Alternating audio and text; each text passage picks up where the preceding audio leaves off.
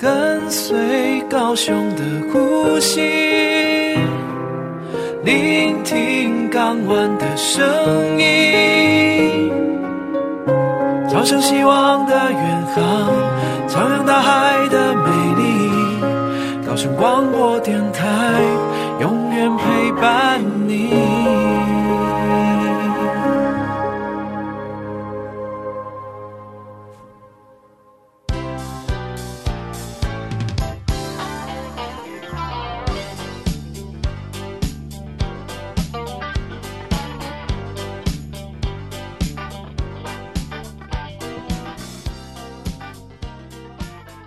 Hello，又到了每周五的下午，我们一起在空中搭乘渡轮。今天呢，又到了我们每个月一次的特别计划——城市公事馆，高雄说故事。是的，今天是美妙的女子团体。介绍一下呢，今天的来宾，我们今天的来宾是中山大学社会系的副教授王梅香老师。老师你好，大家好。再来呢，是我们中山大学 USR 共事馆的专案经理瑞君，大家好。对，还有呢，是我们的呃中山大学社会系的学生佩萱，大家好。Hello，你们好。今天呢，我们要来讲一讲关于奇金这个岛屿的故事，因为我们其实一直以来，今年我们做了好多介绍。呃，中山大学 USR，在旗津、在鼓山、在盐埕都有不同的案子，但是呢，我们发现了一个共通点哦，就是旗津好像这整个岛都会是呃这个在地创生计划的，几乎把整个岛都包下来了。所以呢，请瑞君来介绍一下，为什么中山大学会挑选到了旗津来做这样子改造的场域呢？嗯，好，就是其实呃，在二零一四年的时候，就是管碧林委员他就是。发现就是迄今的技工宿舍，它即将被拆除。那他觉得它是一个历史场域，非常值得被保留，所以就问我们中山社会系有没有愿意，就是想要整整新这这块基地。那我们就在二零一四年的时候，就是托管这块技工社。所以后来我们就带着学生，就当时我是第一届社会系的学生，就一起跟老师进到迄今，然后做田野调查，然后就一直到今天。所以其实已经过了七八年了。这七八年来，应该有非常多的成果吧？是，就是其实技工社越来越多人加入，然后包含艺术家，然后在地的居民，然后各个团体，像社大也会在这边开课，所以其实是越来越丰富的内容在里面。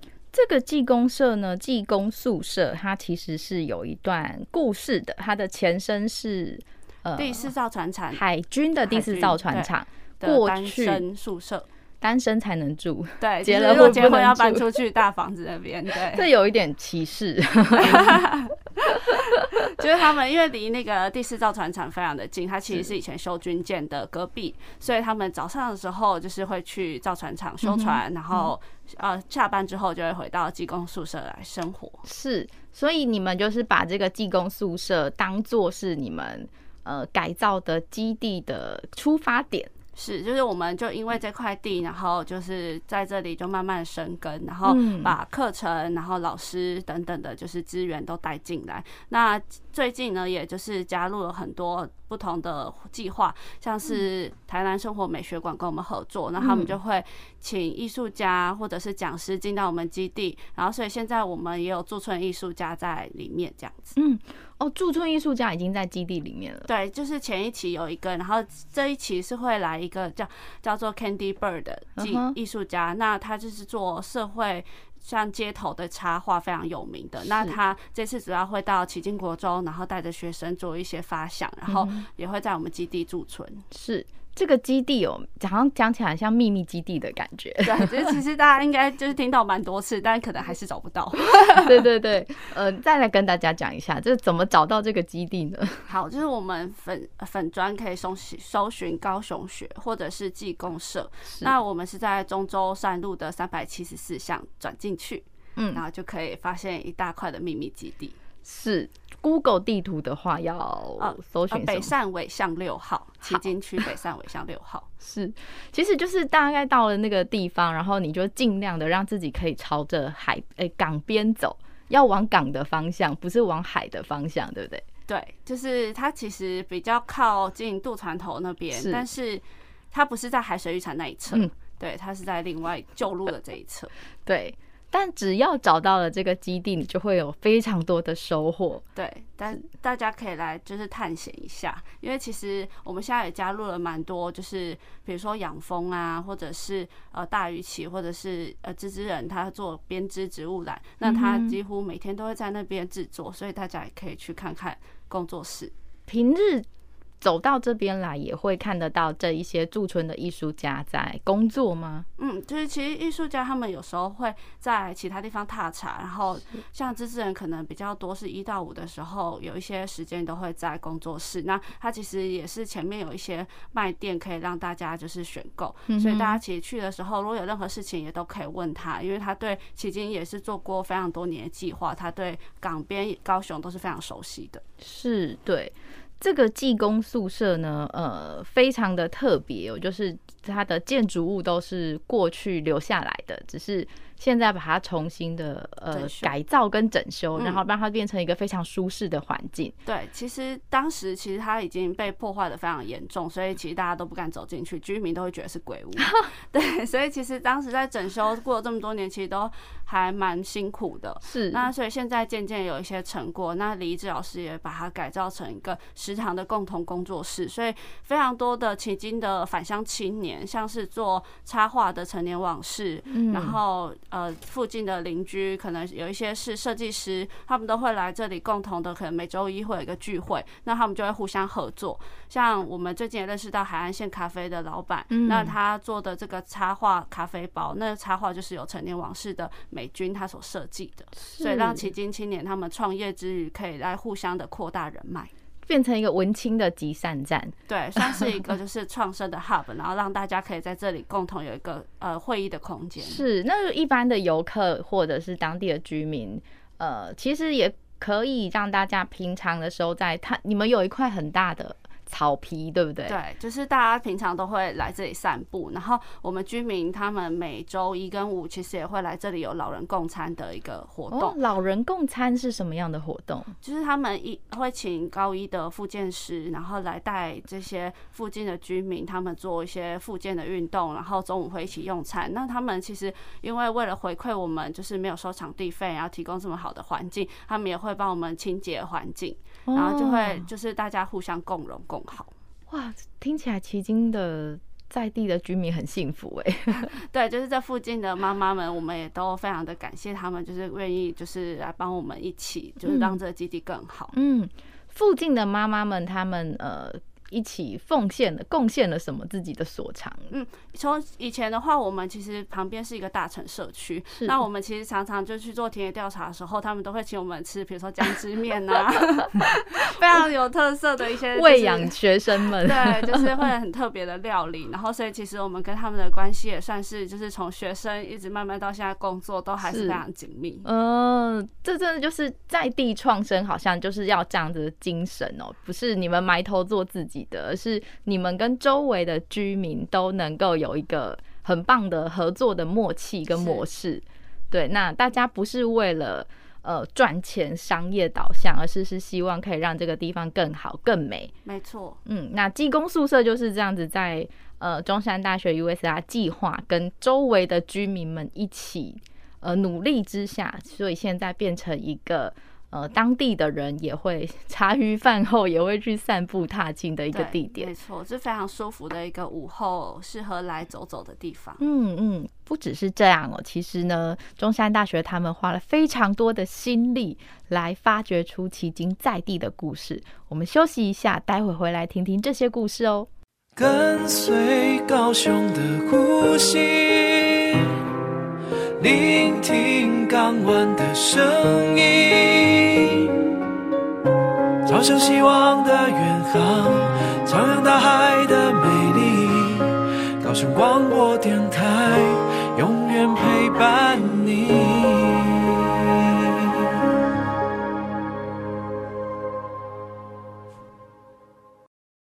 您现在收听的是高雄广播电台 FM 九四点三 AM 一零八九。每周五下午，来自港口海洋的声音。嗨，听杜伦说什么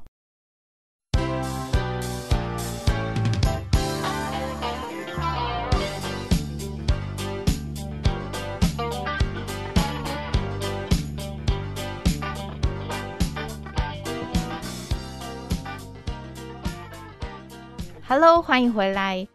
旗津呢，除了是我们高雄有名的呃沙滩后花园观光景点，居家遛小孩、遛狗必去的景点之外呢，其实也是上课的教室哦。这个教室呢，不是建筑物的教室，是整个旗津岛都是上课的教室，有很多的课程也都是。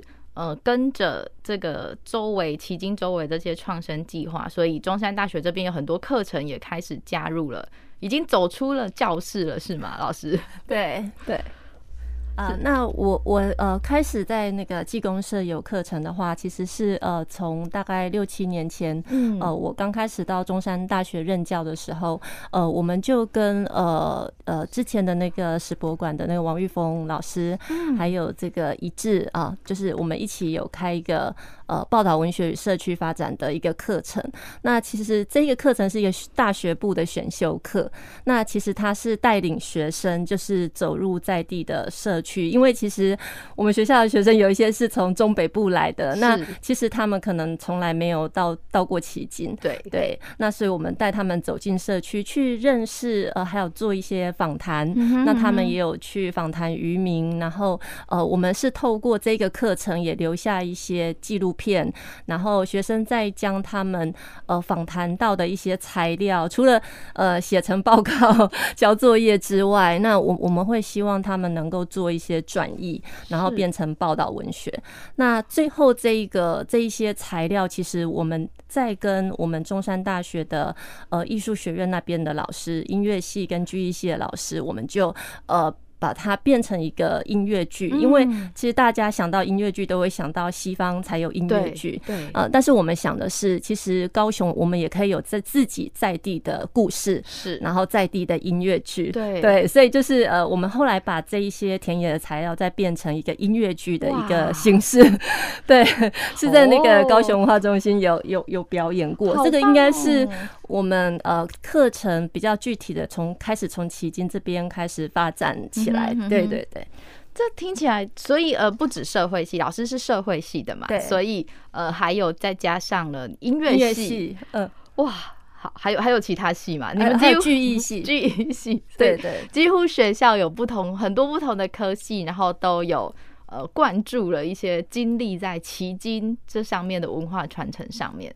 对对，因为其实音我们我们学校的音乐系跟剧艺系的老师，其实他们大部分所学习的那个背景，嗯，其实是西方的音乐，对，还有西方的歌剧，对对。但是有一些老师，他们在这个过程里面，他们会去反思说，那我们自己在地的声音是什么？是对。所以当我们到迄今去进行田野的时候，他们呃听到渔民他们所呃所呃讲的一些故事，然后他们就非常有感触，所以音乐系的老师就把这一些。些故事，把它变成他们的自创歌曲，是，对对，这是呃，市面上面是可以买得到或者是看得到的，应该 YouTube 上面会有。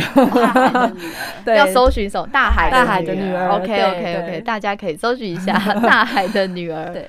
是，那么老师，你是高雄人吗？我不是高雄人，所以你也是透过这一些 USR 的创生开始认识奇经的。没错，没错。我在学生时代其实呃有来过高雄，嗯，对，但是那个时候其实还是比较像是一个观光客。对，那现在其实可以说，如果用地方创生的词汇来讲，就是现在可以说自己是 旗津的关西人口。关西人口虽然不是住在旗津，但是其实我们我们其实昨天才去。奇 迹就是我们会很频繁的在往来这两个地方，嗯、对，所以我们会说自己可能是旗津的关西人口这样子，对对。那我会觉得比较深刻的是，因为有透过课程的关系，呃，能够带领学生，就是跟学生一起走入社区。嗯、那我觉得这样的思维方式是跟以前的。我们对课程的想象，大学课程的想象很不一样。因为以前我们对大学课程的想象就是坐在教室里面，没错，然后阅读呃教授他所呃规定你要阅读的东西。对。那可是当我们实际走进社区的时候，其实整个社区都是我们的教室。是。对。那我们的教材其实是是在这一些渔民或在地居民他们身上所具有这一些在地的智慧跟知识。嗯、对，所以我我们这个学群是叫高雄学，可是我常常跟学生说，其实我们是在学高雄，就是说是反过来，其实我们是要向在地的这一些人事物学习，因为他们身上其实有。非常丰沛的这些 在地的知识跟记忆，这样子。对，那老师您这样子呃走访旗津这么频繁下来，有觉得旗津跟高雄市区有什么样呃不同的特色，或者是旗津它自己究竟的特色是什么呢？呃，如果要说旗津它的特色的话，我觉得好像它其实可以有不同的人来回答。那在地居民的答案也许会跟我们一定不一样，不一样的。对对，因为其实我们这个学期也是透过这个我们的呃社会系的一个必修课叫社会调查与研究方法。嗯，那我们也是带领学生会在旗津这边进行一年的田野调查。嗯，那在这个过程里面，我们深深的感受到，当我们提到。呃，旗津的在地特色的时候，呃，我们本来所设想的，跟我们实际去接触在地的居民，他们所想象的其实是不同的。那我们可以看到说，其实高雄市政府也很努力，对，有很多的文化局有很多的活动，嗯，他们也很想去呈现一个他们心目中所谓的奇境，嗯嗯。可能有风筝节，有有金鱼，对对对，跟海洋有关的，对对对，跟海洋有关的。那其实它会比较像是一个符码，就是说，呃，我们可以理解一个公部门它怎么样去呃去推这个旗津的特色。嗯，那当我们走进旗津的时候，我们会发现，其实我觉得有一个还有待再继续去挖掘的，其实是跟渔业相关的文化。对，就是我们其实呃，包括我自己在上。上一个课程，就是其实访问的渔民其实也有限。对，那我觉得在这个过程里面，就是会发现说，这一块其实可能是我们既有的在观光的这个视角，其实比较不会去关注到的。对，比如说他们那个看沟哈，对，去海边，然后还有就是说他们呃出海捕鱼的时候，一些相关的这些记忆，是这个记忆包括 skill，也包括那个 memory。嗯，对，那我觉得这个部分还是呃。有待继续去挖掘，嗯，然后再来，我想谈一谈是说，我觉得可能我们现在对奇经的认识，某个程度可能还是会比较把那个焦点放在其后，是，对对。那我我们在这个过程里面，我们会发现，其实中州的居民，其实他们。他们觉得，他们认为的奇经的特色可能会跟在其后的居民就不一样了，是不一样的。对，那我我觉得这个就是说，我们其实也不能够把旗津看成是一个整体，或者是说他们好像很很同质。我我倒觉得奇经它有很多不一样的特色。那我觉得在这个过程里面，应该是让。不同在迄今不同地区的特色，他们他们都能够在这个过程里面把他们的特色所展现出来。对，那比如说我们昨天才去大城社区，是 对，那我我我觉得大城社区就真的是一个非常精彩的一个地方。那呃，我们我们其实是因为呃试图想要去规划一个路线，嗯，那这个路线倒不是我们既有观光客去到旗津 会去走的，什么天后宫、老街、很多的馆，对海鲜，然后很多的馆这样子，倒不是。那其实我们透过在地居民带我们去走的时候。我我发现很多很精彩的东西，比如说，呃，他们在呃在走的过程里面，他们在跟其他人互动的时候，他们会有一种他们自己在地的词汇。那个意思是说，呃，当他们遇到对方的时候，他们会说：“哎，你是大房子那边的还是小房子那边的？” 大房子跟小房子是哪里啊？对，就是我觉得非常有趣，就是我们可能一般人在遇到。呃，就是自己的亲朋好友可能会问候的方式，可能是，是呃，你家爸呗，或者什么，对对对对对 对。对，然后他们会，他们他们会隐约知道说这个人是我们社区的人，是。可是他们会进一步想要去确认对方的时候，他们就会说你是大房子还是小房子？大房子指的是什么？大房子是指的说他们在呃早期来到台湾的时候，那呃如果他们居住的空间是四平以上的，嗯哼，对，那那那个是所谓的大房子，是对。那如果是四平以下的，比如说比较靠近我们技工社那附近，其实是小房子，那就是四平以下的。那我们真正去看的时候，真的觉得非常小。我们的学生还说，怎么比我们中山大学学生宿舍还小？可是在这个四平的空间里面，他们就必须呃吃饭睡觉都要在这个四平的空间完成，所以他们的桌子或是床那种行军床，它是一个必须随时是可以收纳的。对对，那我觉得那个真的就是大家可以想象，那一个空间其实就跟我们现在录音室差不多大。对对对对对，可是却要有这么多人，四个人，然后一起一直生活在这边，所以他们在呃卫浴啊或呃洗涤的时候，其实都是必须在这个视频的空间外面再搭一个棚子。嗯，对。那我觉得这个是我们昨天呃去去。跟着在地居民去走的时候，发现很特别的地方。然后，呃，第二个可以分享的是说，在我们这个走读的过程里面，我觉得，呃，现在我们在思考的一个新的这种导览的方式，可能不是由一个人他拿着麦克风，然后从头到尾去跟你介绍说我们旗津的特色是什么。对，应该说。呃，所谓旗津的特色，也许可以透过在地居民他自己去说出来。对，所以我们在走读的过程里面也碰到一个九十一岁的北北。哇，对，虽然他完全看不出来九十一岁。对，那他在跟我们讲话的时候，或是他在跟我们讲话的时候是用中文，但是他在跟自己的社区的人讲话的时候是用大城他们那边的话。大城的话是哪一个？地区哪一个？他们是呃比较靠近福建的，对。对对对，所以比较哦，那个腔调其实还是有一些不同，听起来是台语，但是又不太一样。对，嗯嗯。对，那所以就是说，在这个过程里面，我们听到说他们怎么去讲自己的故事，是，所以那个贝贝就跟我们分享说，哦，他刚来到这个大城的时候，其实。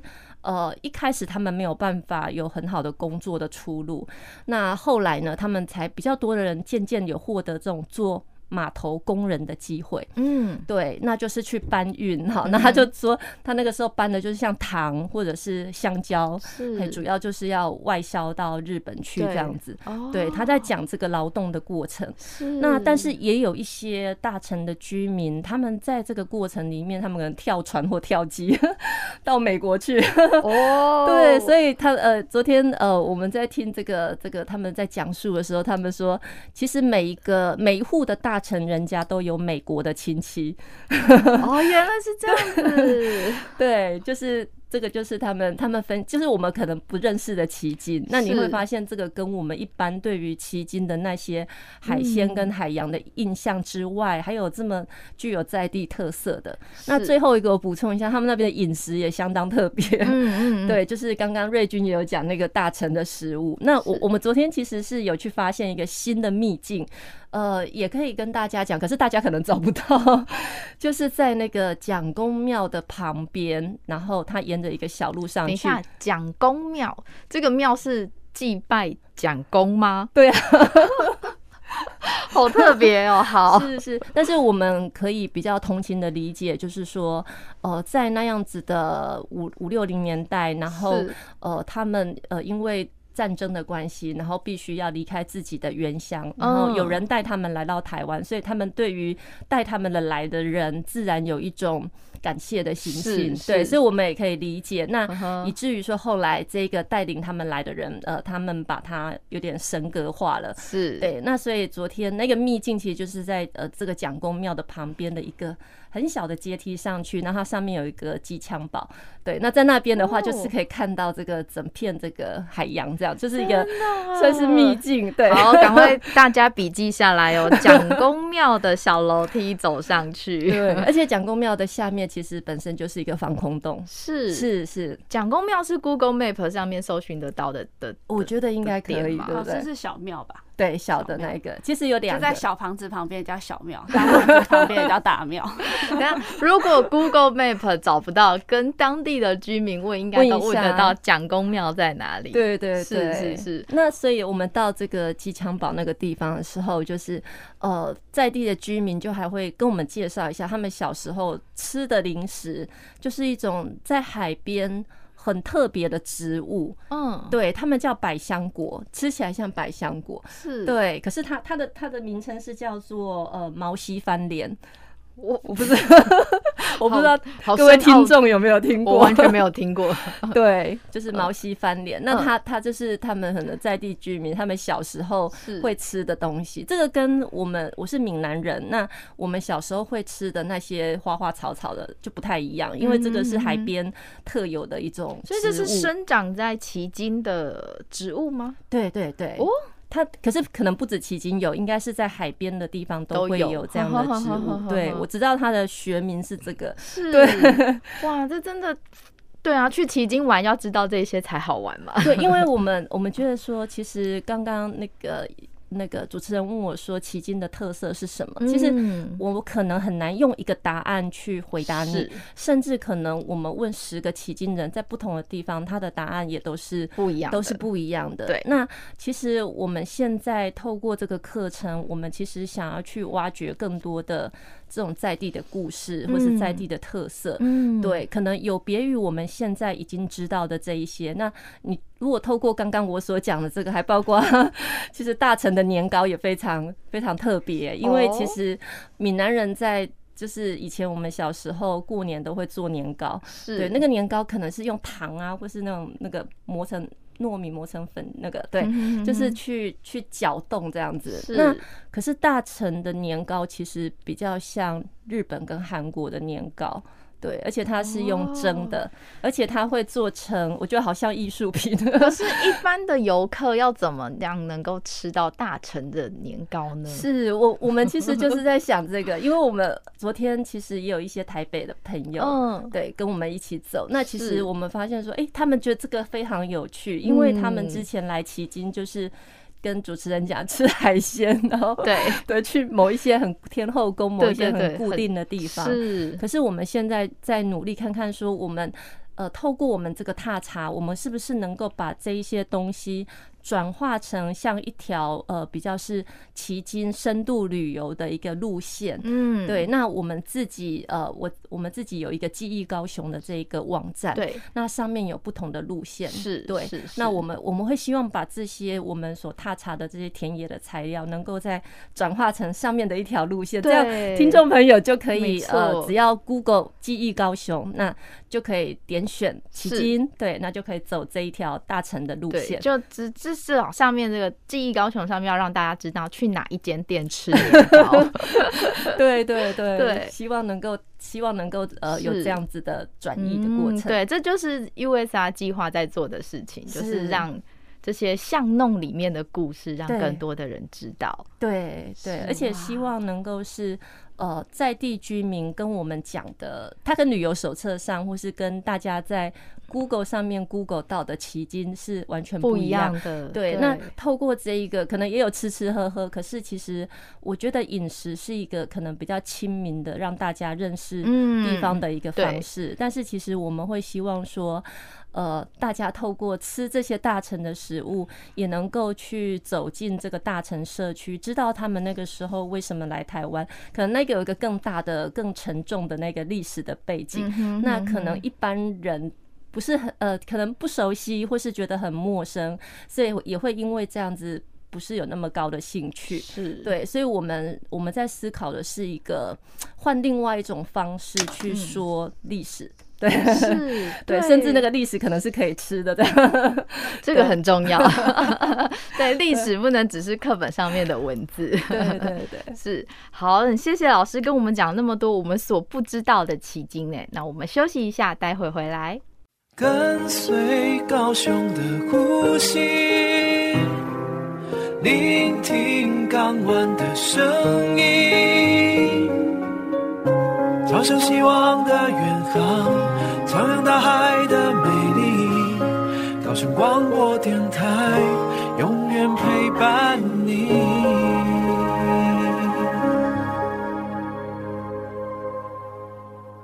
您现在收听的是高雄广播电台 FM 九四点三 AM 一零八九，每周五下午来自港口海洋的声音。嗨，听杜伦说什么？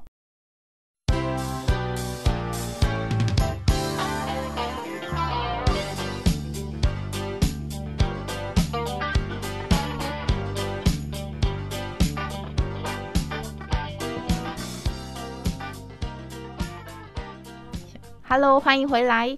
呃，刚刚前一段节目，我们听老师介绍了非常多的关于我们所不知道的奇经，但是呢，一直听到一个名字叫做大城社区。这个大城社区究竟有什么样的魔力，跟有什么样的故事？为什么是有这么多的东西可以发掘？可以请老师跟我们介绍一下吗？哦，好，OK，我刚刚好像讲太快了，好像 把大城位移了一下哈。其实，呃，大城社区它的得哦得名由来就是说，因为大城岛其实是在浙江的外海，然后我刚刚讲错了。那呃，就是他们是也可以说是蒋蒋介石他最后一批带来台湾的一群居民。那那他们来到台湾之后，其实在，在呃我们纪公社附近哈，这个大城社区，那他们其实是呃依靠着这个美元的这个经费是去去建立起来的。那在全台湾有三十五个。这种大，他们叫大城新村，这么多个，对对，比如说那个刚刚那个瑞君，我们在聊天的时候，瑞君提到他去基隆的时候。也有，对对对，在那个丰盛街那边，对不对？新丰街，新丰街，对。对。那他们那边很特别的是，呃，在呃在旗津的大成这边，呃，他们祭拜的是这个蒋中正，可是，在基隆那边，他们拜的是蒋经国。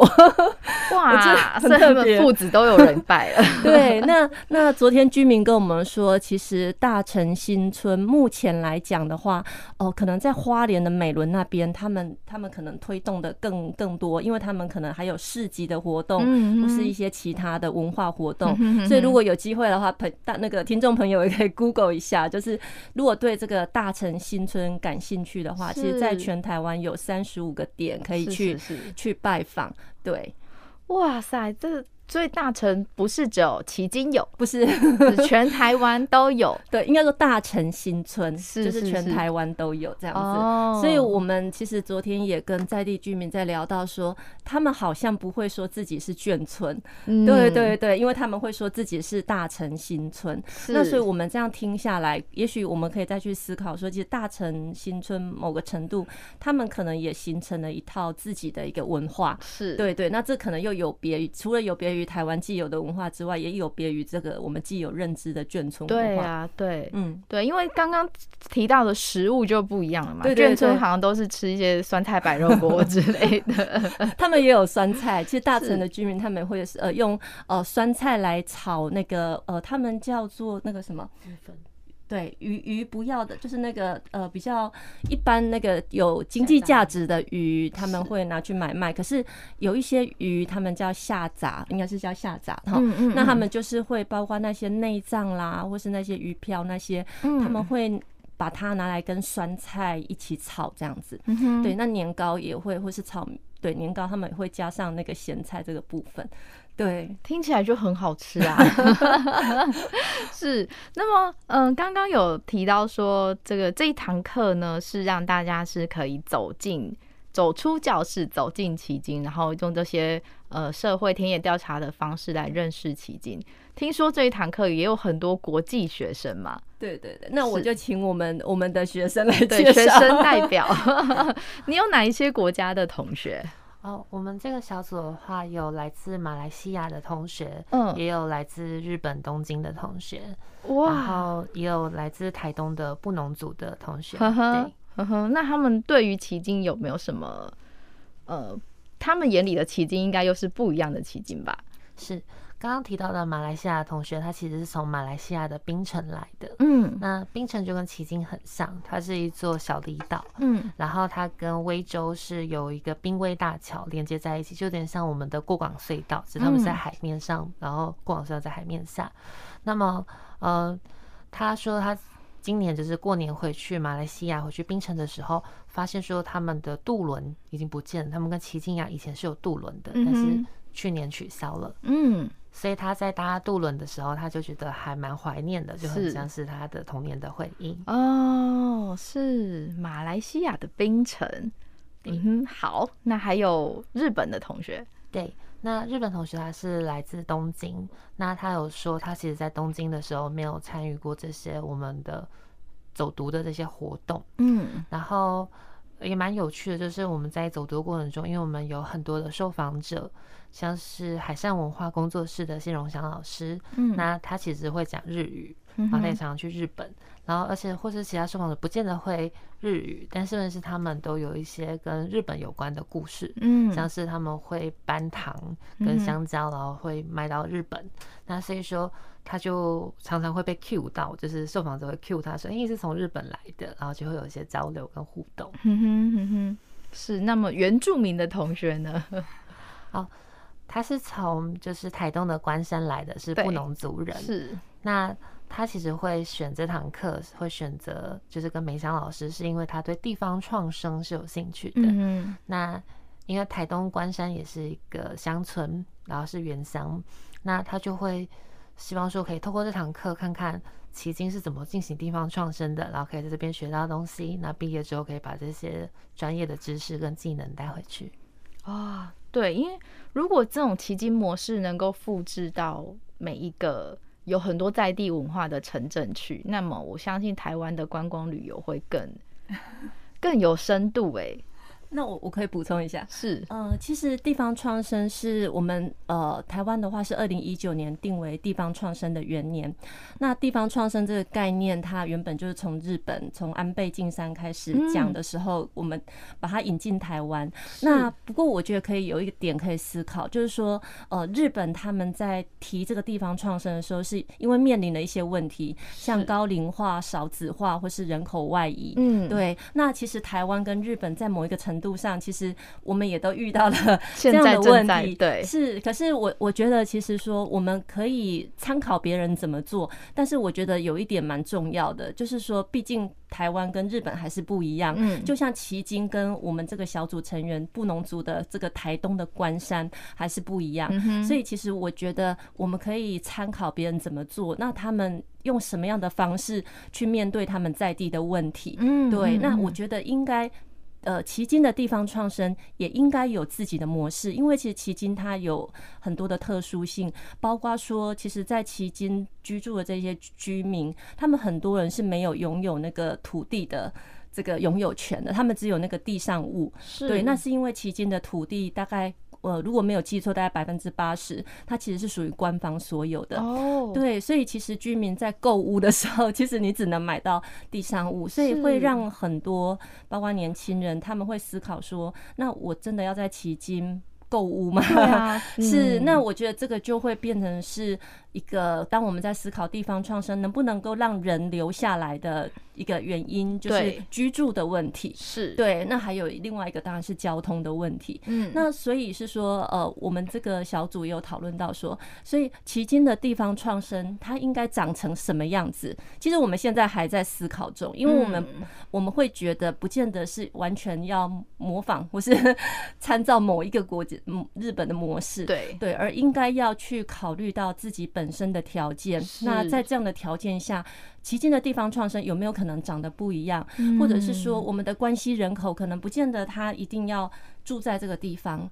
对，或是说年轻人不见得一定要住在旗津，嗯，但是他可以透过一些另外的方式跟旗津保持一定的互动或者是一个关系，嗯。对，那我们觉得这样的模式也是可以的，是就是去呃活络地方，让旗津被看见。是，对，所以我我觉得旗津还是可以发展出属于自己的模式。是，那像呃我们这个布农族的同学，我也会希望说他可以去思考他自己家乡的特点或是特色是什么，因为那个条件一定又跟奇经。不一样，没错，对对。那我觉得他带着这样子的思考去去反思他自己的生长的地方，我觉得他也会去摸索，或是去探索出他们属于他们自己的地方创新。对啊，因为像老师刚刚说到的奇经关系人，我们今天这个小房间里面，录音室里面都算奇经关系人，是，而且跟。我觉得跟高雄港有关的，即使是在高雄市的这一边，但是因为也跟旗津其实就在对岸嘛，嗯，对，所以也都可以算是旗津的关系人，是，是，所以旗津是非常多样化的，对，嗯，对，而且我们也会希望说，所谓的关系人是说，当你来过旗津之后，我们要怎么样让这些人他们会愿意再来第二次、嗯、第三次，然后我们要怎么样让这个地方让来的人。会很感动，会很喜欢。对，对那那这个也就是为什么我们要去说高雄的故事，没错，因为只有故事能够感动人，没错，而且只有最在地的故事就是可以呃触及人心，是是，对，对，就不会只是因为海鲜很便宜而感动。对，我会因为更了解奇经，或是这些像是日治时代啊，或者是这个。蒋公时代的这些迁徙的故事而觉得感动，那才是真的对这个土地是有更深的认知的。所以非常感谢你们过去所做的这一些。是好，我们休息一下，待会回来。勇敢飞奔，活力满分。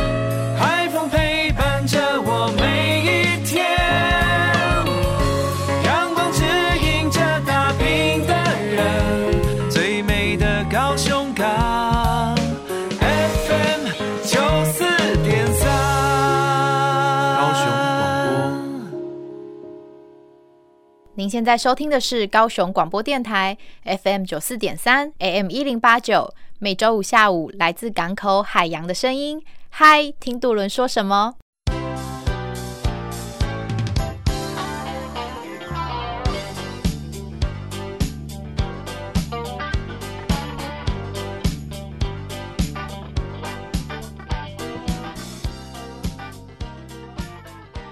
？Hello，欢迎回来。今天一连串听见了瑞君跟佩轩，还有呃美香老师这边跟我们介绍了很多我们所不知道的奇经哦。大家有没有很想要去奇经探险、藏呃寻宝一番？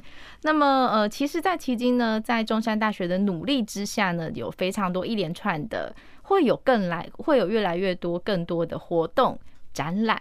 所以大家请要锁定这个高雄学的粉丝专业，随时都会有一些活动来通知大家。那么瑞君来跟大家说一下，现在有什么好玩的活动呢？好，就是今年其实是我们就是高雄旗津灯塔重新开放的日子哦，对对，所以前阵子啊，有非常多的网美啊，还有一些就是文史调查的人都会上到我们灯塔去探险。是，那我们今年在。